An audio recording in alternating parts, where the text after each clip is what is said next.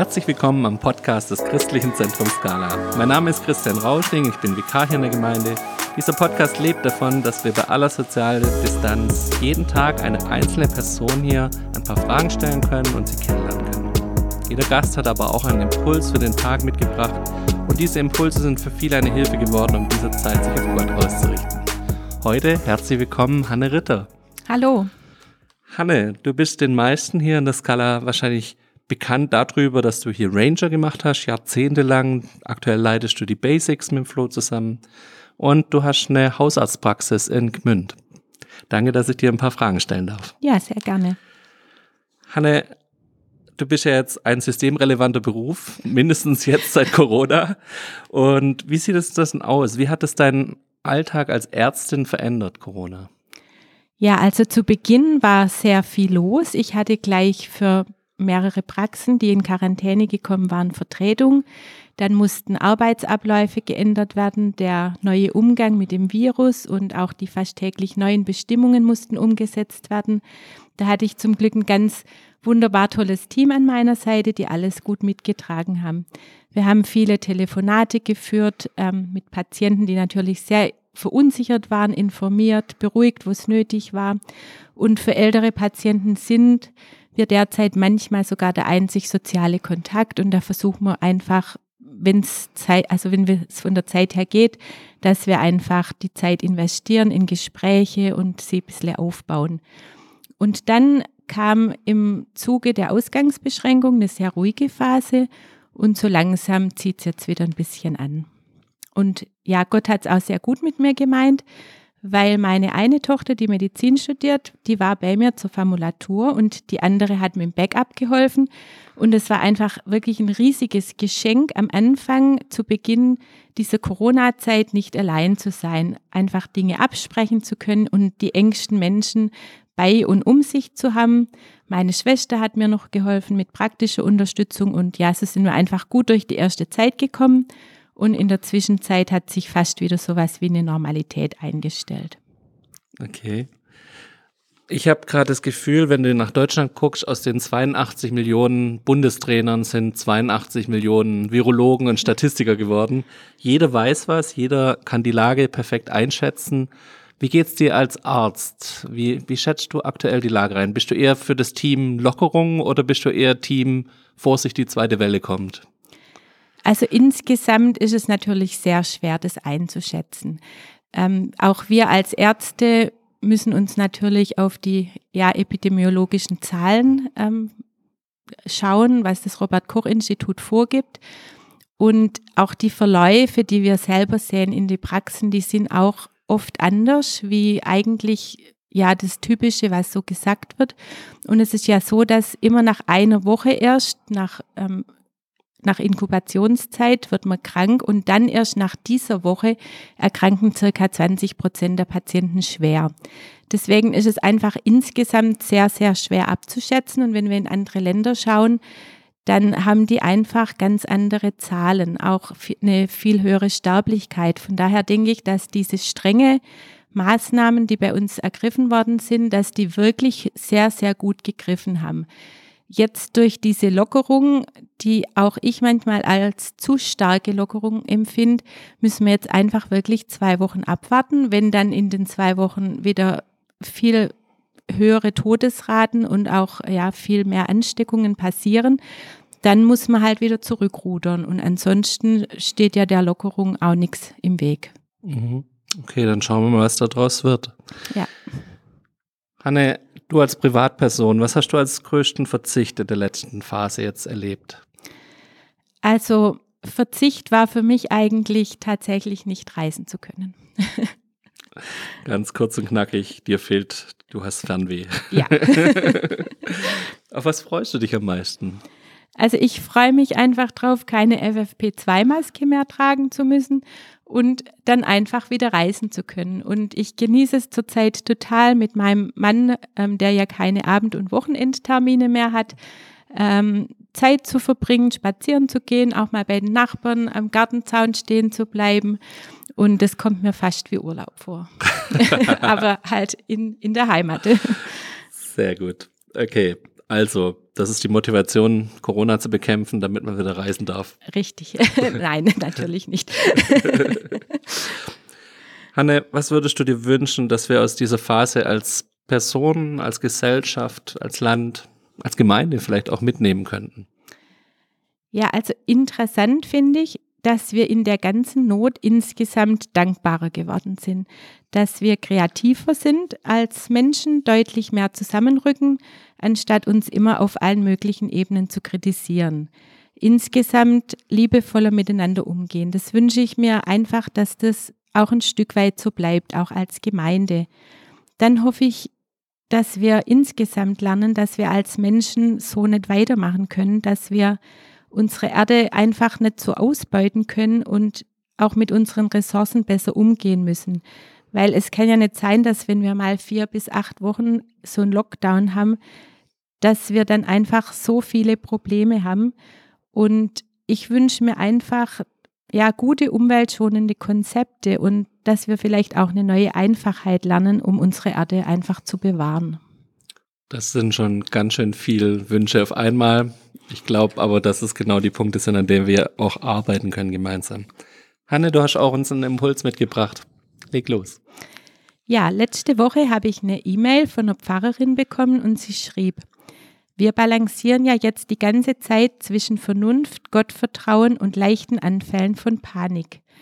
Das drückt auch die von mir empfundenen Gefühle gut aus und vielleicht auch deine. Es ist einfach befremdlich, wenn man krank ist und der Arzt sagt, dann kommen Sie ja nicht in die Praxis. Und wenn man dann kommen darf, wird man so behandelt, dass man das Gegenüber kaum noch erkennen kann und man sich auch fast wie aussätzig fühlt. Da möchte ich euch von einem Erlebnis erzählen, das ich selbst hatte, als ich selbst Patient war. Ich hatte vor einigen Jahren mit meinem Herz Probleme und lag in einer der großen Stuttgarter Kliniken und sollte mich einer Untersuchung unterziehen, bei der man in der Einwilligungserklärung auch als mögliche Gefahr den Tod unterschreiben musste. Und zwar ungefähr in der gleichen Wahrscheinlichkeit wie jetzt am Coronavirus zu sterben. Das hat mir schon Angst gemacht. Unsere Kinder waren da noch klein und als Mama denkt man nicht mal so sehr an sich, als nur daran, was aus den Kindern wird, wenn man sterben sollte. Am Tag der Untersuchung wurde ich dann in einem Klinikcamp zur Untersuchung gebracht. Man hat mich unten im Klinikflur abgestellt, der wurde auch noch renoviert. Die Rohre an der Decke waren offengelegt, das war irgendwie nicht ganz so vertrauenswürdig. Und da lag ich dann da und wartete. Irgendwie hatte ich kein gutes Gefühl dabei. Das ist aber wahrscheinlich ja auch normal in so einer Situation. Die Zeit verging, es waren 20 Minuten, 30 Minuten und ich habe mich da einfach alleine abgelegt, abgestellt und verlassen gefühlt. Und vielleicht geht es ja auch manchem in der Isolation so. Ich habe gebetet, aber nichts gehört. Dann habe ich Gott gebeten, dass er mir doch vielleicht einen Bibelvers zeigt, der mich irgendwie aufbaut. Nichts. Nach weiteren 20 Minuten, 30 Minuten, das Unwohlsein ist so langsam gestiegen, ging auf einmal das Alarmlicht im Untersuchungszimmer, vor dem ich wartete, an. Und da ich selbst einige Jahre erste Rufbereitschaft im Reanimationsteam in Kliniken hatte, wusste ich sofort, was da los war. Nämlich, dass der Patient vor mir einen Herzstillstand erlitten hatte. Und dann hatte ich nicht mehr nur leichte Angst, sondern wäre am liebsten davon gerannt. Aber ich hatte ja leider nur das Klinikhemd und Socken an und dachte, wenn ich jetzt so durch die Klinik renne, dann komme ich wahrscheinlich noch woanders hin. Als die Unruhe in dem Raum immer größer wurde und jemand von dem einen Zimmer in das andere Untersuchungszimmer rannte, also gegenüber über den Flur und fragte, ob sie noch Adrenalin hätten, da hatte ich dann wirklich Panik. Das heißt nämlich, dass sie schon so viel Ampullen verspritzt hatten, um den Patienten wieder ins Leben zurückzuholen, aber das war nicht gelungen. Und ich hatte wirklich Angst, weil mir stand das Ganze ja noch bevor. Und in meiner Angst und Verzweiflung habe ich dann einfach nur noch innerlich zu Gott geschrien und gerufen, bitte schick mir doch einen Engel. Und auch in der Bibel sehen wir an manchen Stellen Menschen, die wirklich Angst hatten. Sie haben sich alleine und in scheinbar aussichtsloser Lage befunden. Jona war zum Beispiel so ein Mann, ein Mann Gottes. Und er hat sich auch so gefühlt. In Jona 2, Vers 3 lesen wir, ich rief zu dem Herrn in meiner Angst und er antwortete mir. Das ist aus der Lutherbibel. Die Elberfelder Übersetzung sagt aus meiner Bedrängnis oder die neue Übersetzung in meiner Not rief ich zum Herrn und er antwortete mir. Ich schrie zu dir aus dem Totenreich und du hörtest meine Stimme. Jetzt noch eine ganz kleine Randbemerkung, die ich total interessant und spannend fand. Der Nils und ich, wir hatten am Sonntag vor einer Woche morgens vor unserem Gottesdienst über die Assyrer nachgeforscht, nachdem Nils im Jesaja so einen Bibelvers gelesen hat. Jesaja 19, Vers 23. Die Assyrer werden dem Herrn dienen. Und da haben wir einfach so ein bisschen guckt, was sind die Assyrer, was machen die? Und wir haben festgestellt, es sind Christen und die leben heute noch in der Ebene von Ninive im Irak in der Nähe von Mosul. Und das möchte ich einfach nur so als Randbemerkung noch anmerken. Das ist wirklich spannend, dass der Jona, der nach Ninive geschickt wurde und ja, wo sich einfach ganz Ninive zu Gott bekannte, dass da heute noch Christen leben. Das fand, fand ich einfach klasse. Dann wieder zurück zu unserem Thema in Psalm 22, der Psalm, der auf Jesu Tod hindeutet, lesen wir in Vers 11. Seit meiner Geburt bist du mein einziger Halt und mein Gott, seit Beginn meines Lebens. Vers 12. Entferne dich jetzt nicht von mir, denn die Not ist nah und keiner ist da, der mir hilft. Oder Luther sagt, denn Angst ist nahe, denn es ist hier kein Helfer. Über das Volk Israel lesen wir in den Psalmen, in Psalm 107, Vers 5, Sie waren hungrig und durstig und wären beinahe gestorben. Da schrien sie zum Herrn in ihrer Not und er rettete sie aus ihrer Verzweiflung. Auch mir wurde in meiner Angst damals geholfen. Gott hat mir geholfen. Er hat mir tatsächlich jemand geschickt in den abgelegenen Flur zu genau der Zeit, wo ich um Hilfe geschrien habe. Ist ein ziemlich menschlicher Engel hergerannt. Und zwar, es war jemand aus unserer Gemeinde, der dort im Reanimationsteam arbeitete. Von den vielen hundert Mitarbeitern in der Klinik, von denen ich eigentlich nicht wusste, dass ich jemand kenne, ist genau die einzige Person, die mir bekannt war, hergerannt gekommen. Sie hat sich dann um mich gekümmert und wie ihr jetzt hört, ist alles gut ausgegangen. Und das möchte ich dir heute einfach sagen. Gott sieht dich, wenn du auf dem untersten Flur in einer Klinik liegst, wenn du dich einsam und verlassen fühlst, wenn dir dein Chef gekündigt hat, wenn du nicht mehr weißt, von was du morgen deine Lebensmittel oder die Miete zahlen kannst. Und du darfst ehrlich mit Gott sein, du darfst ihm deine Angst sagen, vielleicht sogar dein Unglauben.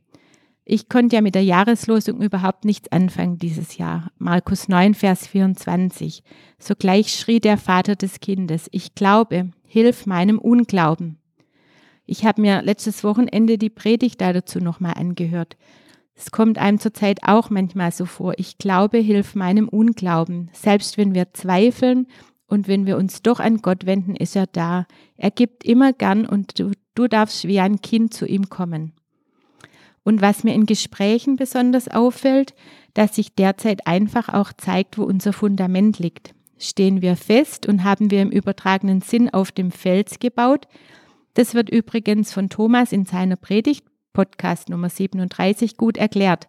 Oder auch, wie es in Psalm 1 ausgedrückt wird, wenn wir mit Gott und seinem Wort, der die Bibel gut bekannt sind, sind wir so verwurzelt wie ein Baum am Wasser, der auch in schlechten Zeiten nicht verwelkt.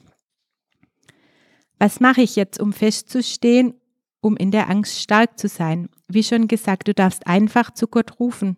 Er rettet dich und du darfst auch ein starkes Fundament bauen, indem du Gottes Wort zu dir sprechen lässt, an es denkst. Gott hilft uns und er ist da, nimmt uns unsere Angst. Er ist auch in der Bedrängnis und in der Not da, wo kein menschliches Zusprechen und auch kein positives Denken hilft. Und am Beispiel vom Jona sehen wir, dass Gott uns hilft, selbst wenn wir durch eigenes Verschulden in diese Bedrängnis gekommen sind. Deshalb kannst du auch nicht sagen, dass Gott dir nicht hilft, weil du selber schuld bist. Er ist der starke Gott, der Himmel und Erde geschaffen hat. Und mit dieser Schöpfungskraft hilft er dir. Und wenn du keine Angst hast, umso besser, dann sei einfach für die Menschen, die in Not sind, ein Leuchtturm. Sei stark und mach Mut und mach die Leute um dich herum mit dem bekannt, der uns Angst nehmen kann. Und ich habe seit meiner Jugend einen absoluten Lieblingspsalm. Und im Februar haben wir auf der Leiterschaftskonferenz eine ganze Predigt darüber gehört. Seitdem ist der Anfang dieses Psalms mir immer sehr nah. Wenn ich nicht weiß, wie ich den Tag schaffen soll oder mal nicht weiter weiß, sage ich mir immer den Psalm auf. Psalm 121. Ich hebe meine Augen auf zu dem Herrn. Woher kommt meine Hilfe? Meine Hilfe kommt von dem Herrn. Ich möchte euch den ganzen Psalm einfach zum Abschluss noch vorlesen. Ich hebe meine Augen auf zu den Bergen. Woher kommt mir Hilfe? Meine Hilfe kommt vom Herrn, der Himmel und Erde gemacht hat. Er wird deinen Fuß nicht gleiten lassen und der dich behütet, schläft nicht. Siehe, der Hüter Israels schläft noch schlummert nicht. Der Herr behütet dich, der Herr ist dein Schatten über deine rechten Hand, dass dich des Tages die Sonne nicht steche, noch der Mond des Nachts. Der Herr behütet dich vor allem Übel, er behütet deine Seele, der Herr behüte deinen Ausgang und Eingang von nun an bis in Ewigkeit. Amen. Amen. Hanne, herzlichen Dank für diese Anleitung, wie wir mit Angst umgehen können und zu wem wir kommen dürfen, vor allem wenn wir Angst haben. Bitte segne uns noch für den Tag. Ja, Herr, ich möchte dir einfach danke für jeden Einzelnen, der jetzt zuhört. Ich möchte dir danke, dass du uns siehst, dass du jeden siehst, egal wo er ist, ob wir einsam sind, ob wir gerade so viele Menschen um uns herum haben, dass wir gerne wieder einsam wären aber dass du uns einfach siehst in unserer Not und dass du der Herr bist und dass wenn wir zu dir rufen, dass du uns hörst, dass du uns nie alleine lässt und egal um was wir dich bitten, du bist der Herr, der uns wirklich ja aus den Tiefen reißt und der uns in unserer Bedrängnis hilft und auch wenn uns Menschen nimmer helfen können, so bist du der Herr, an den wir uns wenden dürfen. Und damit segne ich einfach jeden Einzelnen jetzt. Amen. Amen. Hanne, herzlichen Dank dir.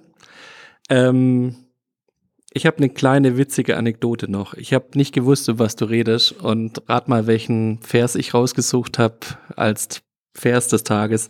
Psalm 121, Vers 2 und 3. also, wenn ihr heute nicht den Psalm lest, dann habt ihr Gottes Rufen nicht gehört. Psalm 121, Vers 2 und 3 ist unser Abschluss für heute. Meine Hilfe kommt vom Herrn, der Himmel und Erde geschaffen hat. Er bewahrt deine Füße vor dem Stolpern. Er, dein Beschützer, schläft niemals. Das wünsche ich euch von Herzen. Herzlichen Dank fürs Zuhören. Tschüss und adieu. Tschüss.